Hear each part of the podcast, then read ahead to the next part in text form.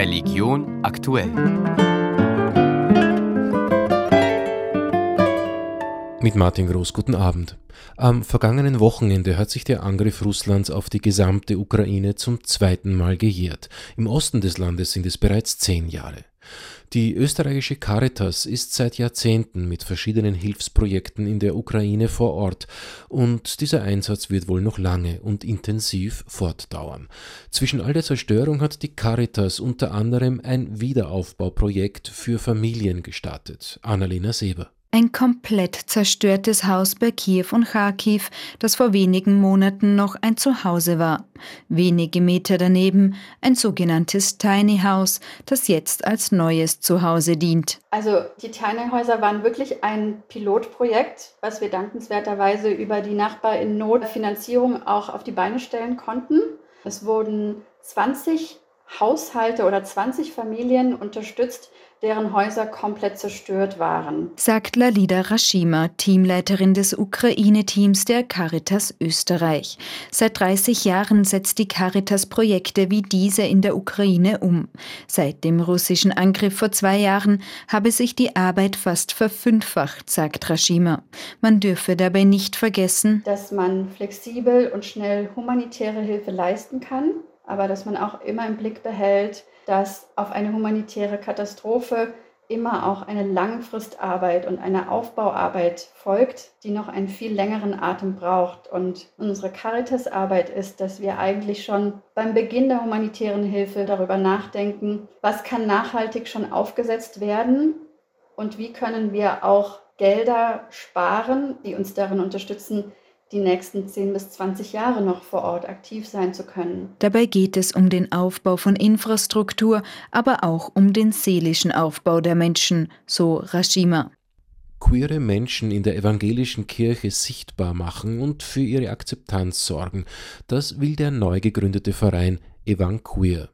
Denn nach wie vor seien Menschen im LGBTIQ-Spektrum in der Kirche oft mit Ausgrenzung und Demütigung konfrontiert, sagen Gründerinnen, auch heute noch.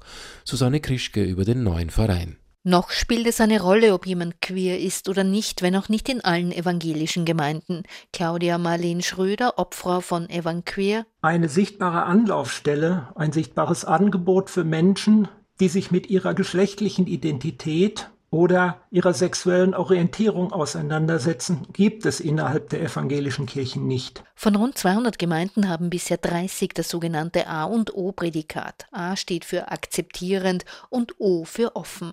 Hochschulpfarrerin Katharina Peik ist Vorstandsmitglied des Vereins Evanqueer. Queere Menschen gestalten ganz selbstverständlich diese Kirche mit, sagt sie, sind geistliche AmtsträgerInnen und sitzen in Gremien. Und doch. Natürlich gibt es auch negative Haltungen zu LGBTIQ und die können wirklich auch sehr verletzend und bedrohend sein.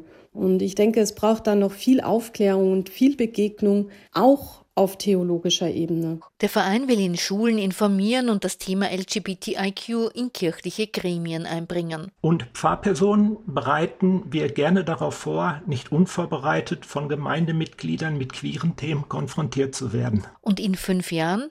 Katharina Peik wünscht sich, dass die evangelische Kirche ein sicherer Ort für LGBTIQ-Menschen ist und dass dann nicht queere und queere Lebensweisen gleichgestellt sind. Das heißt natürlich auch, dass alle Pfarrgemeinden in Österreich sich entscheiden, gleichgeschlechtliche Paare zu trauen. Derzeit machen das vor allem jene Gemeinden mit dem A und O-Prädikat. Knapp zwei Jahre nach Vorwürfen des Machtmissbrauchs und der sexuellen Belästigung am Abraham Geiger Kolleg in Potsdam plant der Zentralrat der Juden in Deutschland den Neustart mit einer Stiftung als Trägerin dieser einzigen Rabbinerschule für liberales Judentum in Kontinentaleuropa. Im Mai 2022 war erstmals über Vorwürfe von Machtmissbrauch und sexualisierter Belästigung am Abraham Geiger Kolleg berichtet worden. Es folgten ausführliche Untersuchungen. Der Zentralrat der Juden sieht persönliches Fehlverhalten beim früheren Rektor Walter Homolka.